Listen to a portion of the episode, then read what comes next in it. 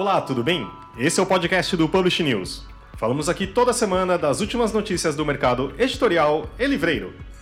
Esse podcast é um oferecimento da MetaBooks, a mais completa e moderna plataforma de metadados para o mercado editorial brasileiro.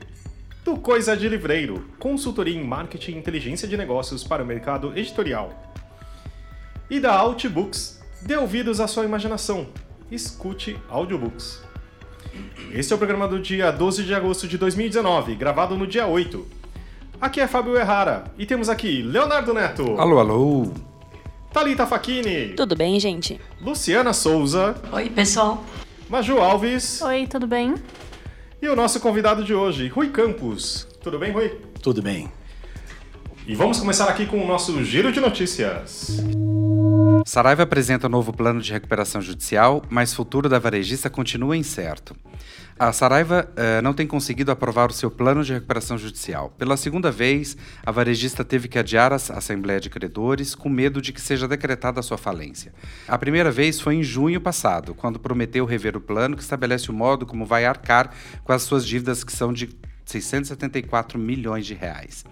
Na semana passada, apresentou uma nova versão do documento, mas, de novo, resolveu adiar a Assembleia. Editores ouvidos pelo Publish News informaram que há uma pressão para que Jorge Saraiva Neto deixe a direção da, da empresa. Por isso, a resistência em aprovar o plano. Lembrando que, se não for aprovado, a falência pode ser decretada automaticamente. Uma nova reunião foi marcada para o próximo dia 23. Governo bloqueia 348,5 milhões previstos para a compra de livros. O governo Bolsonaro contingenciou 1,4 bilhão de orçamento da União no final de julho. E não estava claro onde tinham sido esses cortes. Mas, de acordo com a ONG, contas abertas na linha produção, aquisição e distribuição de livros e materiais didáticos e pedagógicos para a educação básica foram contingenciados 348,5 milhões, que poderá impactar o PNLD, que em 2020 distribuirá livros didáticos para os anos finais do ensino fundamental. As obras didáticas já foram avaliadas e aprovadas, e na segunda quinzena deste mês os professores escolheriam essas obras. E as editoras estão nas correções finais. O MEC informou que a produção, aquisição e distribuição estão garantidas. Fontes ouvidas pelo Publish News acreditam que o corte será na compra dos livros literários, que desde o ano passado é comprado no bojo do PNLD. Governo turco destrói mais de 300 mil livros. É, desde 2016, a Turquia sofre com a censura e a repressão, e a repressão estatal em resposta a uma suposta tentativa de golpe. É, e o presidente do país determinou na época a prisão de 50 mil pessoas. Dentre eles, 180 eram jornalistas e escritores. Essa semana, o The Guardian noticiou que mais de 300 mil livros foram removidos das escolas e bibliotecas turcas e, e destruídos desde a tentativa do golpe há três anos. É, o jornal disse ainda que o governo está reprimindo qualquer coisa ligada a Fethullah Gulen, que é o clérigo muçulmano norte-americano acusado pelo país de instigar o golpe militar. Para se ter uma ideia, em apenas três anos, 29 editoras, 200 meios de comunicação e organizações de publicação foram fechados. 80 escritores foram submetidos à investigação e 5.822 acadêmicos foram demitidos de 118 universidades públicas. Censura no Itamaraty. O Ministério das Relações Exteriores vetou a biografia de Alexandre de Guzmão, o estadista que desenhou o um mapa do Brasil escrito pelo embaixador Sinésio Sampaio Góes Filho. Ele foi informado que o livro só seria publicado se tirasse o prefácio escrito pelo ex-ministro Rubens Recupero. Um desafeto do chanceler Ernesto Araújo por ter feito críticas ao rumo da política externa do governo atual. São Paulo seleciona 1.300 obras que serão distribuídas aos alunos da sua rede municipal.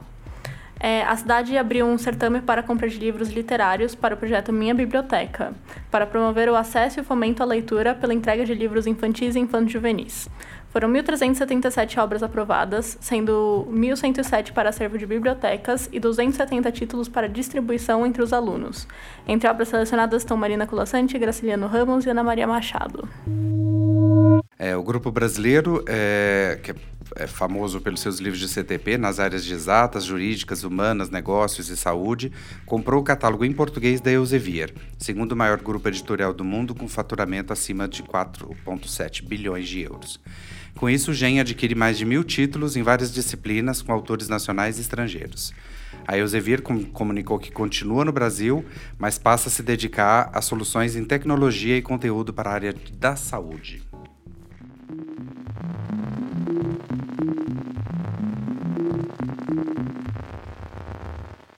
E a gente está aqui com o Ricardo Costa, da Metabooks, no nosso momento Metabooks. Tudo bem, Ricardo? Tudo bem, Fábio? Beleza? Tudo bom aí, pessoal do podcast? Legal estar com vocês de novo. Eu acho que tem. Vamos começar com uma pergunta que quase nunca você ouve, entre aspas, né? Tô... Você não está vendo, mas. Afinal, Ricardo, o que, que são metadados? Para que serve isso? É, antigamente eu respondia assim: boa pergunta. É, metadados são.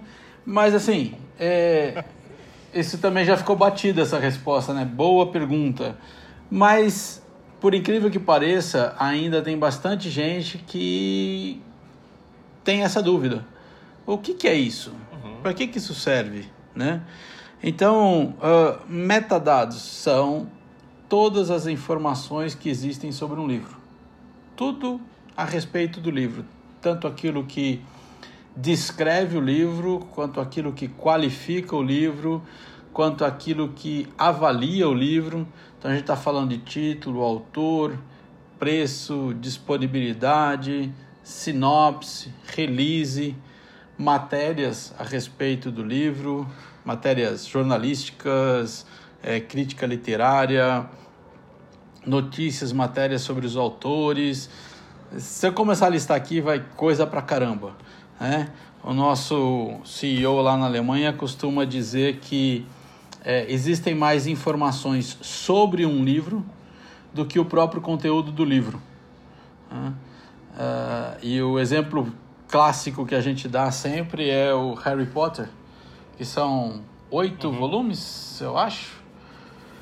É, meio enferrujado na minha, na minha, na minha informação de coleção, hein? Mas, cara, se der um Harry Potter no, no Google, é, virão milhares de páginas com informações sobre, sobre esse livro, sobre esse tema. Então é isso. Os metadados são informações sobre o livro. E para que, que serve? Numa, numa frase. Minha próxima pergunta. então faz a pergunta você primeiro.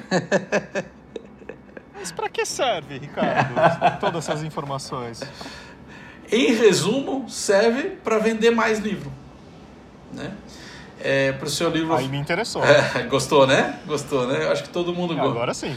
Todo mundo se interessa por isso. É, a gente sempre tem aquela impressão de que é uma perda de tempo, que é uma chateação, e muitas vezes coloca-se só a informação básica, o mínimo necessário para que a livraria ou o distribuidor receba o seu livro, né? Mas na verdade, as informações que você coloca ajudam que, primeiro, o seu livro seja encontrado e depois seja encontrado pela pessoa certa e ele tenha maior relevância nas procuras que as pessoas fazem por livros e você, por consequência, consiga vender mais. Procura a gente, metabooks.com, pode escrever no atendimento arroba metabooks ou ligar para nós aqui em São Paulo, DDD 11 30 60 94 98. Acho que eu nunca dei o nosso telefone, né, nessa nossa conversa, Fábio. É que tá tudo sempre tão digital, mas entre em contato com a gente, a gente está disponível para tirar dúvidas, trocar ideias e atender vocês no que for necessário. Como a gente não tem tantas boas notícias, acho que a gente pode trazer uma aqui com a nossa entrevista, não é verdade? Está aqui com o mineiro Rui Campos, dono da rede Livraria da Travessa. Sua primeira aventura no mundo dos livros foi em 1975, onde inaugurou a livraria Muro, em Ipanema, e logo firmou-se como um lugar de encontro, discussão e resistência ao regime militar. Em meados dos anos 1990, Rui inaugurou a Livraria da Travessa, na Travessa do Ouvidor, no centro do Rio. Hoje a Travessa conta com 10 lojas. No Rio de Janeiro, uma em Ribeirão Preto, no interior de São Paulo, uma em Lisboa e agora duas em São Paulo, não é, Rui? Quer dizer, você está aqui em São Paulo, inclusive, para quê? Conta para gente. É, operário. é, lidando com obra que não sei explicar porque atrasou. uma novidade. É, acho que não era uma novidade. Eu estou super feliz que o Rui está aqui, porque ele está abrindo oficialmente é, um soft opening, ok? Sim. A, a, oficialmente no dia 18, mas já aberta desde, desde uh, já a partir, de, de amanhã, né? É, então, eu imagino que sua vida está uma loucura e você conseguiu parar para vir aqui conversar com a gente. Super obrigado, viu, Rui? É um prazer. Eu tinha sempre tive vontade de conhecer a turma e estou aprendendo muito aqui a, como é que a coisa funciona. É isso aí. Muito bem. E você conta para a gente por que, que é que você resolveu é, abrir essa loja? Eu li uma matéria, na matéria do Estadão de hoje que você andou por ali por conta da, da, da Casa Azul, gostou da área e resolveu, eu quero ter uma livraria aqui. Foi por aí mesmo? É. Yeah. O São Paulo, obviamente, sempre está no radar, né? Assim, sempre esteve no radar de do, quando a gente pensa uma livraria que atua no Brasil, você tem que ter alguma coisa importante em São Paulo. Então a gente teve fez uma loja em Ribeirão Preto por questões, conveniências que é uma loja bastante interessante em Ribeirão e, tinha, e tínhamos a loja no Instituto Moreira Salles. Mas a gente queria uma teve, tinha esse sonho de fazer uma loja de rua em São Paulo. E a pergunta é, é que a gente se fazia era onde em São Paulo, né? Uhum. Porque é muito importante você entender a cidade, entender o público aonde você vai atuar e tal. Isso é fundamental para você fazer uma oferta adequada. E como a gente faz a livraria da Flip e a Casa Azul é aqui na, na em Pinheiros, a gente começou a frequentar a Flip. E a gente teve um padrinho importantíssimo, que é o Mauro Munhoz, que é o diretor da Casa Azul, e ele, sempre depois das reuniões, a gente saía, ele me levava para conhecer o bairro. Ele mostrava, vou te mostrar que Pinheiros é o lugar. E a gente saía, ia tomar um chopp ali né, na, na Rua dos Pinheiros, etc. E a gente concordou totalmente. Esse é o, o lugar adequado para a gente fazer essa chegada em São Paulo. E a ideia era encontrar uma coisa no padrão que a gente está acostumado a fazer no Rio, que é a loja de 600, 700, 800 metros. A gente pensava numa coisa nesse tamanho. E depois de muito tempo, a gente passou meses pensando nisso, mais meses, mais de ano pensando nisso. É, um dia a gente viu essa loja, que era uma, uma pequena casa, e a gente percebeu que Pinheiros não tinha essa linguagem da pequena loja com uma grande curadoria. É, esse foi o, o, o mote da nossa estratégia. E o Mauro até, quando eu mostrei a casa para ele, ele disse, é um cubo. Né? Ele decretou. e a gente realmente chama de cubo, né? O cubo, o cubo, que é a ideia do cubo, que ela realmente é uma caixinha quadrada com uma arquitetura é, brilhante, como a gente, a Bel Lobo, que é a nossa arquiteta, sempre faz uns projetos muito bonitos. Isso faz parte da estratégia, né? O lugar tem que ser agradável. Você tem que incentivar a, a, visi a visita do público para você fazer a, a, nobre o nobre encontro do leitor com o livro, né? A gente tem essa essa pretensão assim de, de, de proporcionar esse momento desse encontro. Então a coisa está indo, acho que está ficando bonito, mas. mas acho que amanhã a gente começa a operar soft. Como vocês sabem, a gente grava na quinta-feira e o programa vai na hora na segunda. Então, com certeza, a gente já sabe que foi um sucesso. Mas, enfim, é, é, que, na verdade, a gente ouve bastante, já por pessoas que passaram aqui, que o óbvio seria, principalmente em São Paulo, talvez principalmente, que seria uma loja em shopping e o modelo antigo era uma loja grande de shopping que com centenas e centenas de metros quadrados. E você está indo um pouco em outra direção, né, que você falou. Tem a ver com o quê? É, é um modelo que já é a Mega Store funciona ou não funciona ou a região de Pinheiros, claro, que é, é diferente de outros lugares em São Paulo que tem muita movimentação a pé, né, de pessoas mesmo. Mas como que foi chegar nesse antimodelo que a gente estava conversando até antes, que é um pouco um retorno, né? De um bom sentido também, eu acredito. É. Eu acho que é uma tendência é, mundial, assim, né? Você vê essas super, mega livrarias, elas estão reduzindo seus tamanhos e começou a surgir, começou a brotar também em várias cidades do mundo o que chamam de livrarias independentes, seja seja lá o que for isso, né? Assim, né? É, o termo independente a gente sempre fica discutindo se, se é adequado, né? É, enfim. Só interrompendo, você se acha independente? Pois é, né? O que o que, que seria isso, né? É, se eu não sou independente significa que eu dependo, né? E a gente sempre depende de tudo. A gente depende desde o banco, né, ao, ao ao, a mão de obra mais é, básica, né? Então a gente depende de, de tudo, né? Então independente significa independente de quê? É, poderíamos dizer que é uma livraria onde o dono é o tocador do negócio, né? Uhum. Nesse sentido, acho que a Travessa é uma livraria independente, apesar de hoje já ser uma rede, né? De ter 10 lojas. Foram 10 lojas que foram construídas em 30 anos, né, em mais, é, mais de 30 anos, ou seja, é, dá uma média de uma a cada três anos. Então, sempre pergunta assim, não, qual a próxima? Né? A gente, é, é, é, isso é verdade, a gente não tem assim uma, um plano de expansão, assim, ah, esse ano vamos abrir três lojas, vamos procurar o um local. Não é assim que funciona. A gente é arrebatado. Que um exemplo bem clássico, bem claro, é o Lisboa, né? Como que a gente foi fazer uma livraria em Lisboa? Né? Absolutamente ninguém tinha pensado nisso. Mas eu estava de férias em Lisboa e, e, e em Lisboa existe uma operação que chama-se Casa Pau Brasil, que são marcas brasileiras que atuam no Palácio Castilho, que é um belíssimo imóvel no bairro Príncipe Real.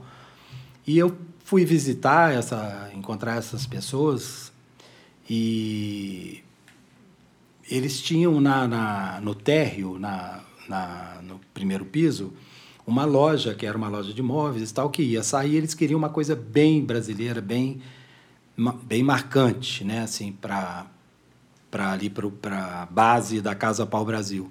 E fizeram um convite. Eu sempre gosto de brincar que foi assim, um não, não, não, não, talvez, talvez, talvez, sim, sim, sim. Foi, foi assim, porque a princípio parecia impossível.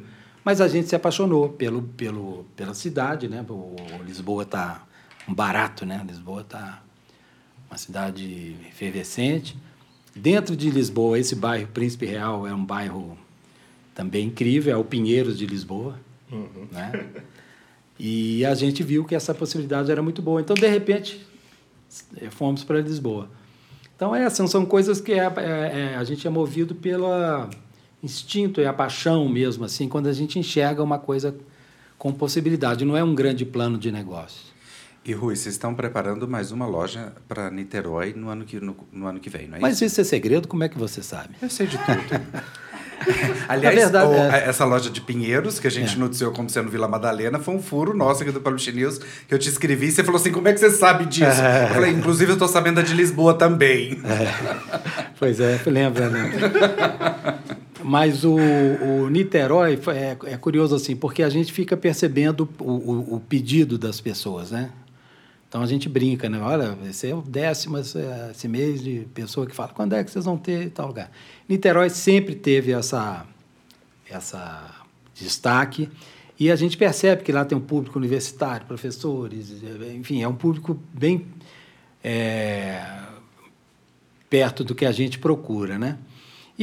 Quando teve o fechamento, da, a gente foi atropelado pelo fechamento da Rio Branco, que era uma loja que a gente adorava, que o público adorava. Não era uma loja de, de venda muito importante, mas era uma loja bem, bem emblemática da Travessa pela beleza dela, né? Aquele pé direito gigantesco, aquele cast iron, né? Aquela maravilha. E a gente estava lá muito feliz na, na, Rio Branco, mas a, a direção do IFAM de uma forma assim muito precipitada e muito nos deram assim um mês para sair de repente uma livraria que é um símbolo da cidade né é, não vocês têm um mês para sair a gente falou não olha só a gente precisa de seis para sair não não vocês têm um mês para sair aí quando a gente eu falei tá bom Em um mês a gente fechou a loja. Foi traumático para a gente, foi ruim. E a gente, daí veio essa história, né? Por, por que não, então, já que a gente está deixando de ter Rio Branco, vamos ter. Vamos fazer Niterói, uhum. né? E aí surgiu uma loja espetacular em Niterói, que então é uma. É uma tá, tá assim na, na ponta da, da, da espingarda, mas ainda não apertamos o gatilho. Né? Muito bem. E eu, eu fui perguntada de Niterói. É não era, não era nem o, o, meu ponto final, mas foi ótimo você ter, ter, já ter respondido.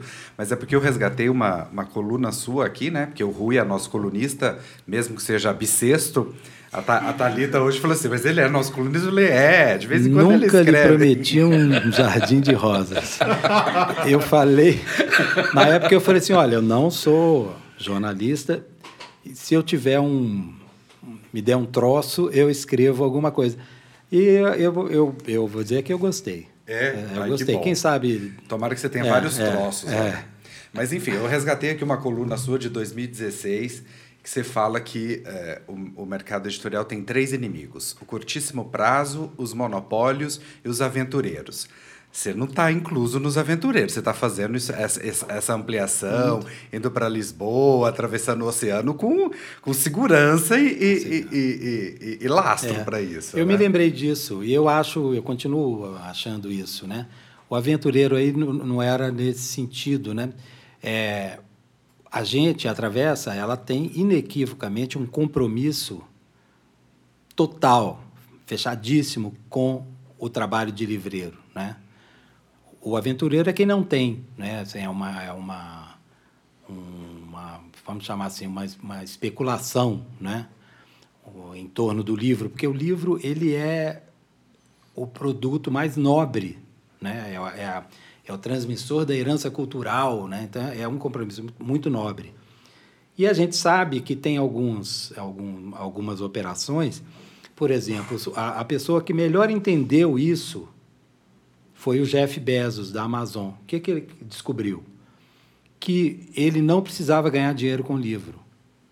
Ele não precisava nem de se remunerar com livro. Ele, ele ia usar o livro como atrativo para levar o consumidor a utilizar o site da Amazon. Eu sempre falo isso com meus senhorios, shoppings, etc. Eu falo, você tem que ter, ver o exemplo do Bezos. Porque a livraria é uma geradora de público, é uma geradora de fluxo, é um gerador de demanda e uma demanda muito qualificada. Né? O público de livraria é um público muito interessante. Né? É uma pessoa que está aberta ao conhecimento, uma pessoa com muito bagagem cultural, é, é, é, é um público interessante. Então, eu acho um absurdo, por exemplo, shoppings que me cobrarem aluguel ou coisas do gênero, né? Porque a gente, é, eu, eu, a gente sempre brinca com os amigos é, do, do, dos shoppings. Eu, eu, falo assim, olha, é, vocês têm que... É, o que vai pagar a vocês é o que, o, o que vocês vão ganhar dinheiro com a, com, a, com a presença de uma boa livraria. Né? Traga uma boa livraria para cá que vocês vão ser bem remunerados por isso. Não é preciso cobrar aluguel das livrarias. Alguns entendem, é, em parte, essa coisa. E Rui, o... a gente começou com um giro de notícias, né? Que trouxe aí um monte de notícias bem desagradáveis, inclusive. É, e quando o Fábio foi te apresentar, ele lembrou que em 75, quando você abriu a Muro, ela se tornou um ponto de encontro de pessoas que eram contra o regime dita da ditadura da época, né? Como é que você está vendo esse cenário assim atual no Brasil? Você, você tem medo de acontecer alguma coisa? A gente é, descambar para uma ditadura de novo? Se é que já não descampou. Né?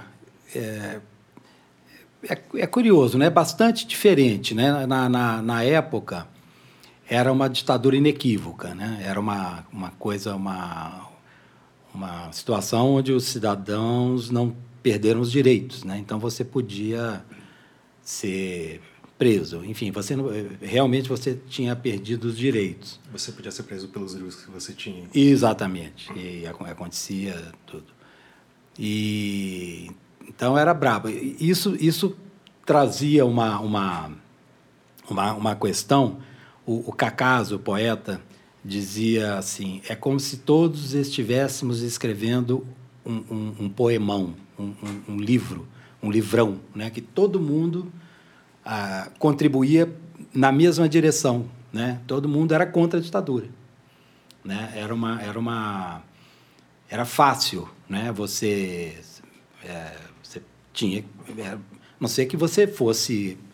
É, você apoiar aquela ditadura naquele momento, da forma como eles estavam atuando, era uma coisa impensável. Então, era todo mundo né, da nossa geração, da nossa é, é, idade, enfim, as pessoas que, que a gente frequentava, todos, é, todos, todos éramos contra, era, estávamos todos do mesmo lado. Esse ano eu achei engraçado a Flip, né?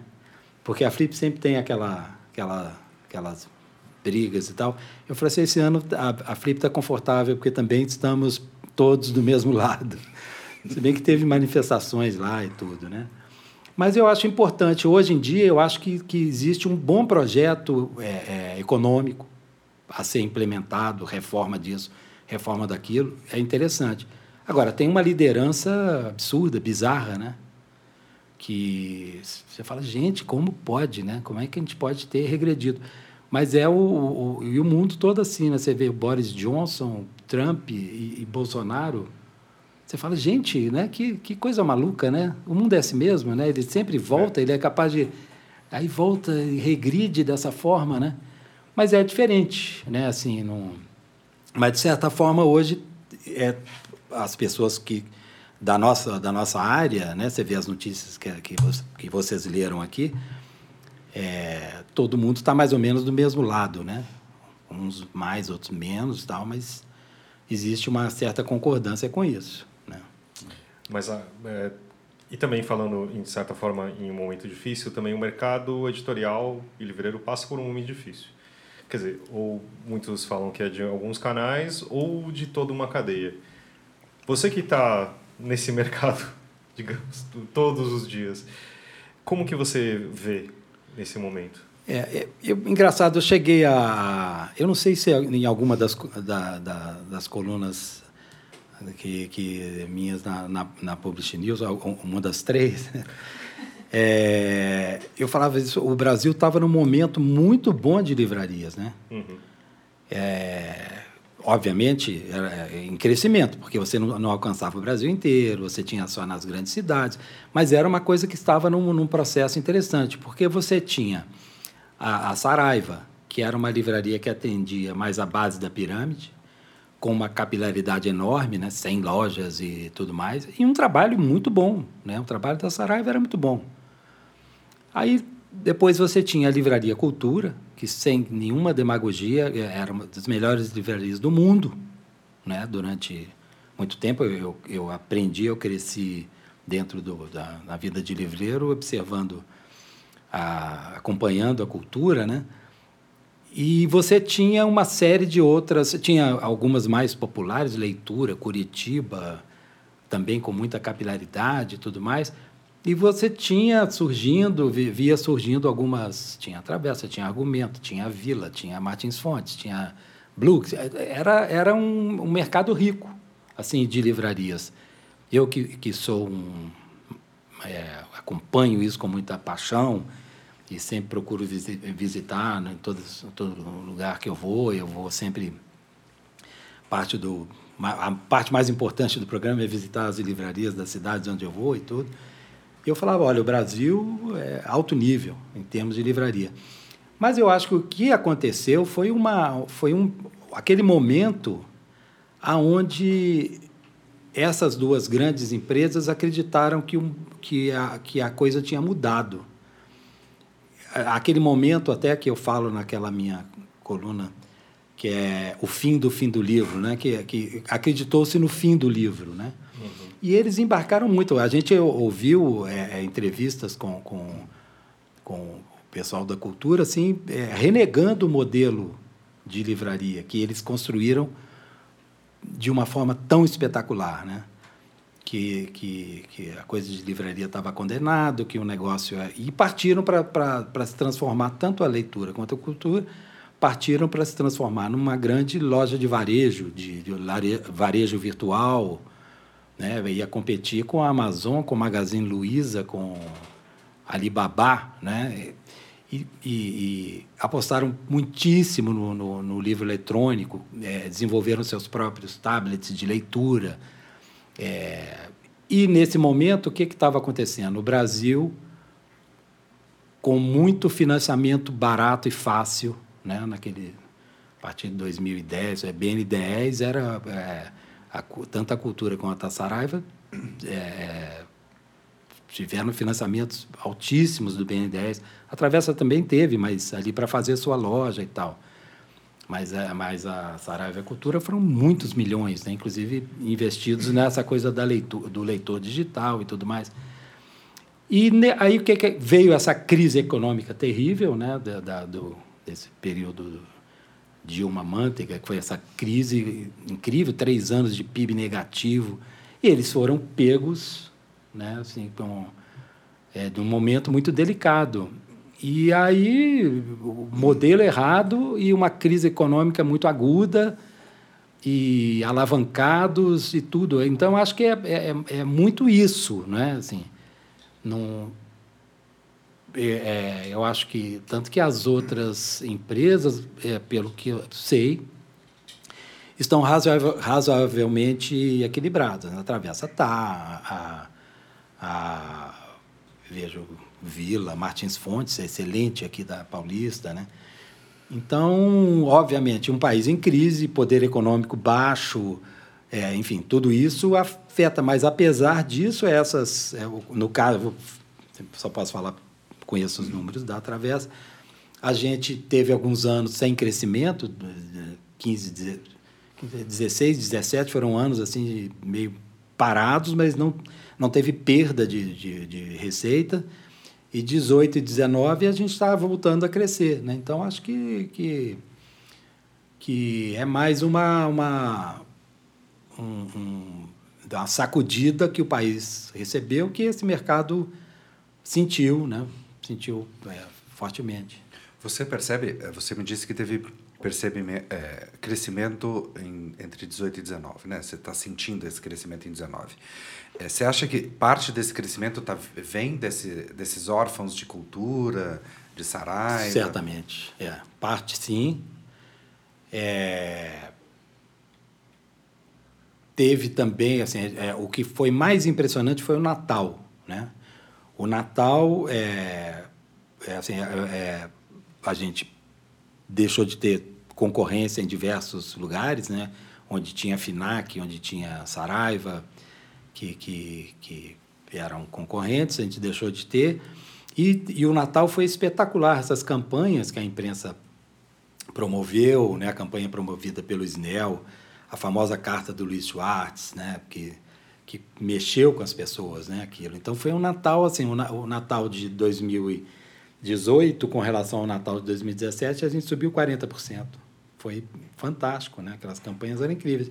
Eu lembro que eu andando pela rua, as pessoas falavam assim: olha, só vou dar livros de Natal esse ano, hein? Esse ano só livros. Eu falava: isso, vamos nessa.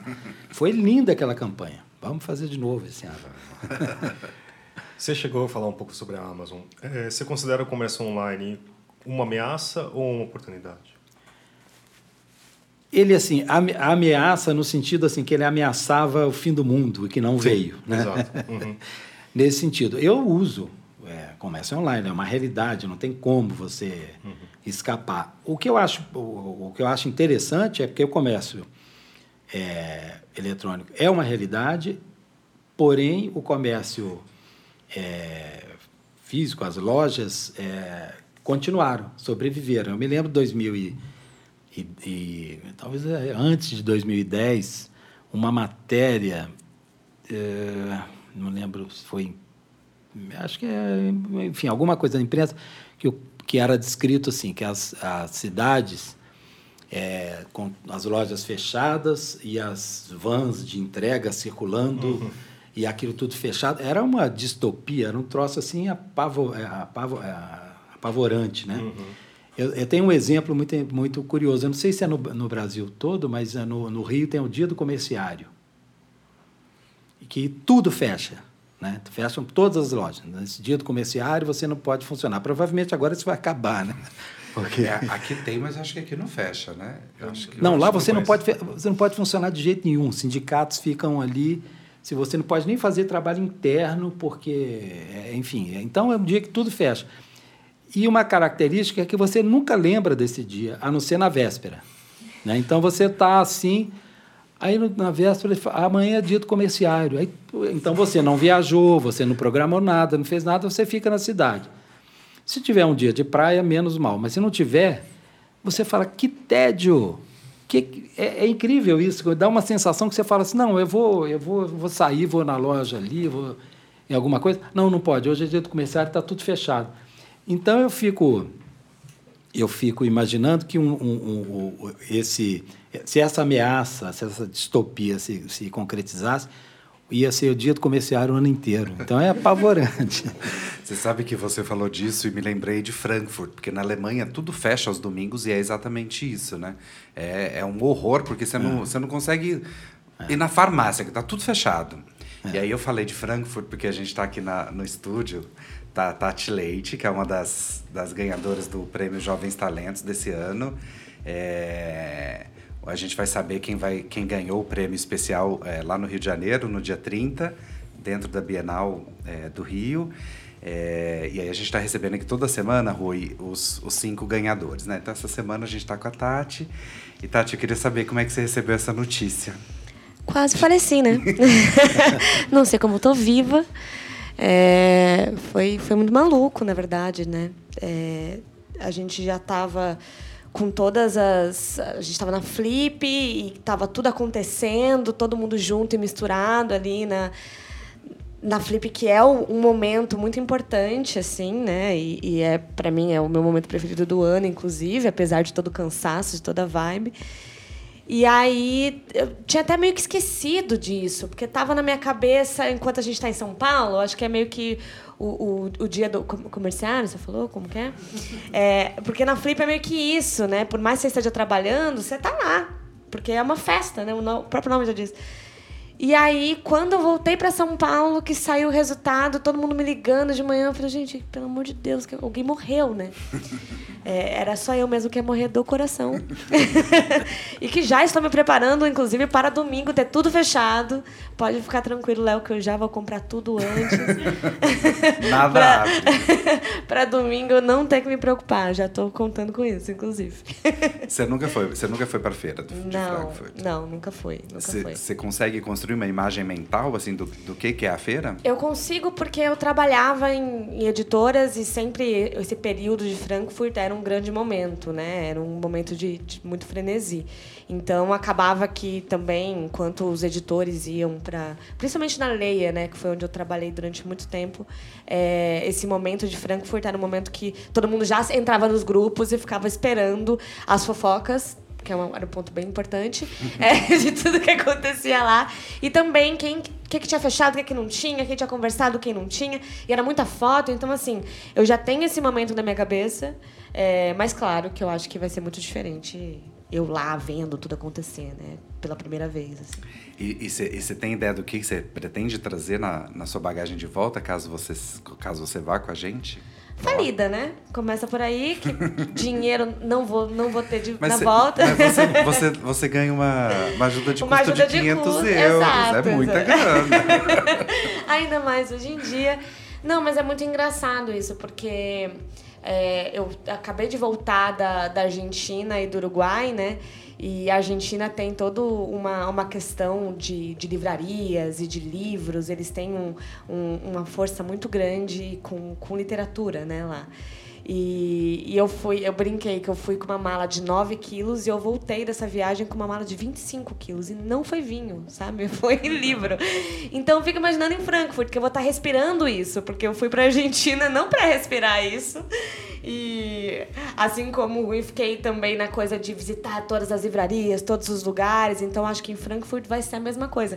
E é até interessante um, um adendo bem pessoal aqui, mas o meu avô tá morando lá. Ah. Então ele já avisou toda a família, entendeu?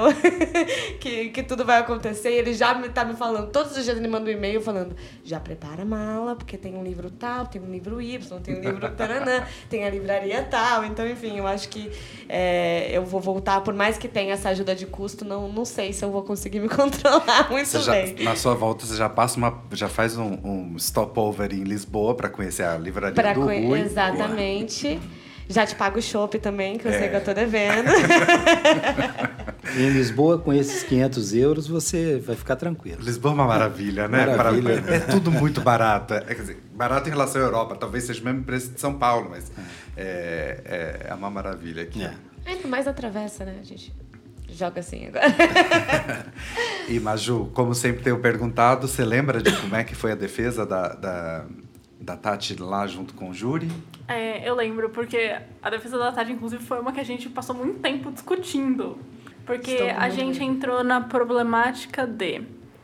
É, quando tá falando dos sim ganhadores, dos jovens talentos e tudo mais, você geralmente pensa em alguém que tá muito intrinsecamente dentro do mercado editorial, trabalhando em livraria, editora, distribuidora, e você não tá. E a gente ficou tipo, mas a Tati faz um trabalho pelo livro. Tipo, ela faz uma disseminação pelo livro. E é, foi isso que a gente achou muito importante, porque a gente ficou tipo, meu, ela não tá dentro exatamente do mercado, mas ela tá levando as pessoas para todos esses lugares, ela tá levando as pessoas para esses livros, ela tá levando as pessoas para essas livrarias. Então é um trabalho muito importante que precisa ser feito. E atualmente, é, as pessoas de fato têm que achar outras maneiras de fazer isso, né? Então, seu trabalho é, destacou pra gente por conta disso. Só uma Nossa, coisa, para quem não mora nesse planeta, Tati, o que, que você faz para divulgar os, seus, os livros? Poxa, gostei dessa coisa do, do planeta, me senti até mais especial. É, não, é só interessante, Maju, porque não tô CLT, mas Frila a gente, entendeu? PJ a gente tá. É, eu, enfim, eu, eu, trabalho no Valer um Livro, né? Minha empresa, meu projeto, junto com, com o Guto. E basicamente, no Valer um Livro, a gente acredita na literatura e na educação como transformação social mesmo. Então, dentro do, do canal, que não é só o canal, né? A gente tem o site, a gente tem. Agora vai ter o podcast, a gente tem, enfim, todas as redes sociais que existem na humanidade, que não, não param nunca.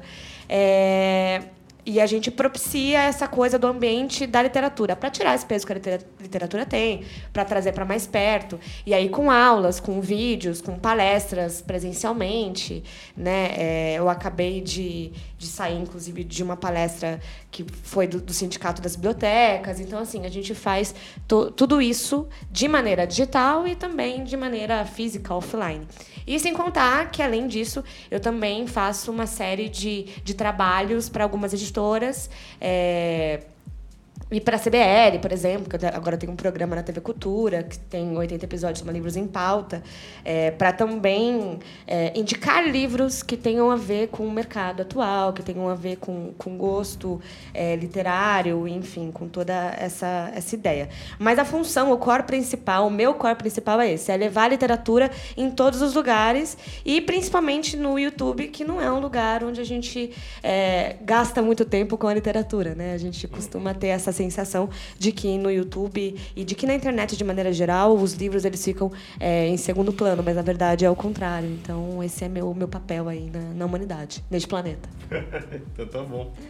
Rui, aproveitando que a Tati falando, como que a Travessa se prepara para esses novos mercados que entram? Eu lembro que eu vi um vídeo, quer dizer, eu, lembro, eu vi um vídeo você falando do Harry Potter, etc., que já foi algumas gerações atrás. Mas como você traz esse público novo, como você trazer gente para a livraria. Que também é, tem um aspecto que as livrarias, acho que enormes, às vezes até são convidativas para um, um, um público, mas nem tanto para outros. Mas como você prepara para esse novo, que você está tanto tempo no mercado, mas para essas novas gerações, etc., para as redes sociais, para o comércio online? É, eu acho uma, uma notícia muito interessante para todos nós, né, do, do não só do mercado, mas também do, do, do que gostamos e produzimos textos e, e literatura, né? é que é, o mercado infantil e juvenil é o que mais cresce no mundo, né? É uma impressionante. Você pega catálogos, há anos trabalho com diversas editoras, cujo catálogo era, você tinha ali uns 5% de no final do catálogo vem aquele setor assim com livros infantis juvenis. Hoje tem editoras importantíssimas que o infantil o juvenil já está quase a metade da produção, né? Assim, uhum. é um crescimento muito grande. Então, na livraria, a gente um, um dos setores que a gente se preocupa muito e não só a, a, com a arquitetura do espaço para as crianças, né? Mas não só com a arquitetura, mas também com eventos que a gente promove, né? É uma departamento lá de eventos da livraria é, é, muito ativo, né? São mais de mil por ano, né? Que é, de, de, vários tipos, né? Leitura, roda de leitura para crianças e, e enfim, é, é, é, muita coisa. E todo um trabalho na, na, nas redes sociais também, né? Está é, participando de, de de, de todas as possibilidades de contato com o público, né? Então, e essa coisa do público juvenil, né? eu tenho um filho é, até recentemente era um adolescente, agora já, já virou um adulto, mas assim impressionante como que ele é, essa experiência eu acho muito legal porque ele era um sujeito do joguinho, né? Ele teve aquela crise que todos os pais passam que fica, meu filho não sai do, do, do jogo, game, isso e tal, etc. E eu lembro que, que Ana, que é minha mulher, mãe do, do, meu, do José, meu filho, ela falava assim, eu não me importo, eu, eu acho importante ele amar o que ele faz. Então ele dedicava um amor ao Bob Esponja, que era uma coisa de outro mundo. E, e, de repente, assim, aos 18 anos, ele transferiu essa, essa paixão pelo livro. É mesmo? Impressionante. E, e todos os amigos, é, assim, a turma que ele frequenta, a namorada, o, o, a turma dele, todos eles têm um orgulho tremendo da, da, do, dos livros que possuem, das, dos livros que compram. Tem um, um, respeito enorme pela, pela livraria, por mim, pela livraria da Travessa. Eu sinto que eles, sabe, eles têm, eles falam e, e às vezes dão palpites e tal. Ou seja, a paixão pelo livro, certamente eu tô, estou tô vendo um nicho, né? Estou vendo ali uma coisa pessoal e tudo, mas é uma coisa é, é bem grande, assim, de, de, todos os amigos dele, todos adoram ir a Flip, né? Ele aluga casa e vai para Flip com os amigos e participam. E, enfim, é uma, uma paixão mesmo, é uma coisa muito legal. E está sendo construído, isso é muito legal. Tem que construir isso realmente com as crianças, né? Uhum. E depois com os jovens e os adolescentes, e aí o adulto também vai ser um leitor, né? Isso é, isso é bom demais. É uma pequena experiência. É, também, só uma coisa pessoal, eu tenho um filho pequeno de três e pouco. Só que eu adoro quando, assim, às vezes ele sempre gosta de carregar um brinquedo, assim, eu adoro quando ele pega um livro, assim, que seria um carrinho, mas na verdade é um livro, assim, ah, então acho que eu estou fazendo alguma coisa certa. É. A gente aproveitar agora que, já que a gente foi o sucesso, o Soft Opening, eu tenho certeza, eu vou estar lá, muita gente daqui também vai estar, mas dia 18 tem a abertura oficial agora da nova livraria da Travessa. É um, pouco, é um pouco inusitado, mas a gente fez isso quando a gente abriu a, a Ipanema, né? A gente, ah, como é que vai ser essa, essa inauguração, essa, como que a gente comemora? A gente resolveu isso, que a gente começa às duas da tarde até às dez da noite. Aí, nesse dia, acontecem várias coisas, né? Desde um coquetel até leituras e autores que, que vão que vão se apresentar e músicos e tal. Tem momentos assim interessantes de duas às dez, que a pessoa tem o dia inteiro para ir e dar uma passada, enfim. Fica, um, fica o dia da comemoração. É o que vai acontecer dia 18. Muito bem. Um dia inteiro de, de de drink. E todo mundo está convidado, certo? todo mundo convidado. Muito bom. E agora a gente vai para os mais vendidos. E aí, Thalita, aqui temos hoje? Essa semana nós temos queda de 5% nas vendas com relação à semana passada. Uh, e só autoajuda, que teve um, um assim, pode, na verdade podemos considerar que ela ficou, se manteve estável. Teve um aumentinho aí de 1%. O resto das categorias todas ficaram no negativo. Aí no ranking geral, temos a Sutil Art de Ligar o Foda-se, de novo em primeiro lugar, com 7.108 exemplares vendidos. Em segundo, de novo, do mil ao milhão, uh, com 5.234. E em terceiro lugar, uma mudancinha. Tá mais esperto que o diabo, de Napoleon Hill, da CDG. É, vendeu 4.766 exemplares essa semana. E aí deixou o Milagre da Manhã, da Bestseller, em quarto lugar. Um comentário, existe uma, uma teoria que o Thiago Negro ele indicou esse livro no canal dele e esse livro era completamente backlist. E de uhum. repente... Subiu. É, é verdade. Uh, aí, em autoajuda, nós temos uh, Mais Esperto que o Diabo, que é a edição de bolso desse livro, que chegou em terceiro lugar. E também temos em não ficção Os Onze, da Companhia das Letras. São essas só as duas novidades dessa semana. Quantos exemplares foram vendidos dessa edição de bolso, Thalia? Foram 901 exemplares. Pegou o 17º lugar lá em autoajuda. Muito que bem. E no ranking das editoras, primeiro Assistente, segundo Intrínseca e terceiro Grupo Companhia das Letras. E Maju, e a gente tem também a nossa lista de audiolivros mais vendidos, não é isso? Temos, tem, é, recebemos a lista da Outbooks. É, o livro mais vendido da semana foi Sapiens, que voltou para o primeiro lugar seguido por Os Segredos da Mente Milionária, que tá sempre aí pelo top, tipo, 5, tá, né? né? Uhum. É, Casais Inteligentes Enriquecem Juntos, da Assistente, é, que também, é, Os Segredos da Mente Milionária também é da Assistente, tá? É, assistiu Arte de Ligar Foda-se, da Intrínseca, Me Poupe, da Assistente, A Coragem de Ser Imperfeito, também da Assistente, Mindset, da Objetiva, e O Poder do Hábito, também da Objetiva, terminando com mais dois livros da assistente, Scrum e A Riqueza da Vida Simples.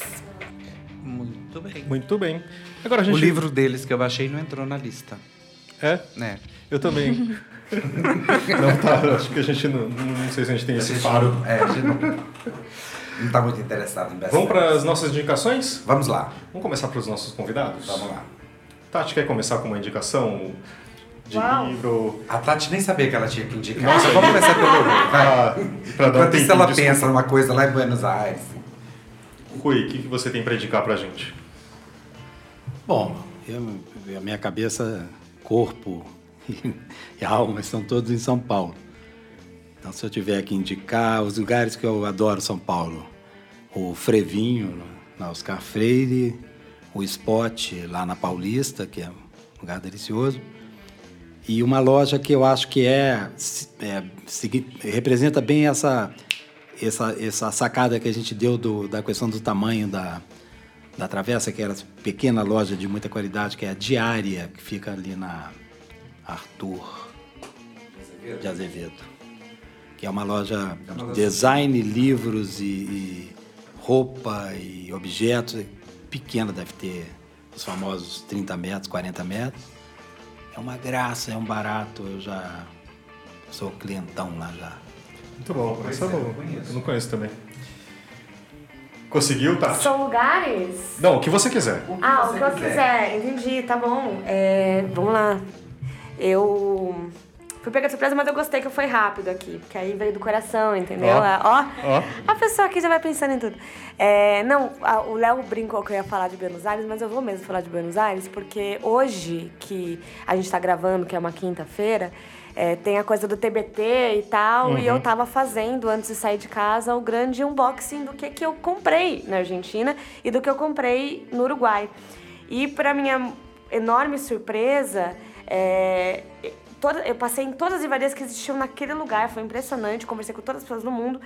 Mas foi na feira de Santelmo que eu achei as edições mais bonitas de Rachuela, que eles falam, né? Porque eles têm X em tudo. É, e, que te, e aí eu fiquei conversando muito tempo com o dono dessa barraquinha de, de Santelmo, que ele só vende livros clássicos da Argentina, justamente porque ele sabe que as pessoas vão atrás dele procurar isso. Então, é, eu vou indicar a Feira de Santelmo, que inclusive depois eu descobri que tinha uma galera junto comigo, um monte de jornalista de literatura que tava lá e tirando fotos do meu lado e eu não tinha visto ninguém.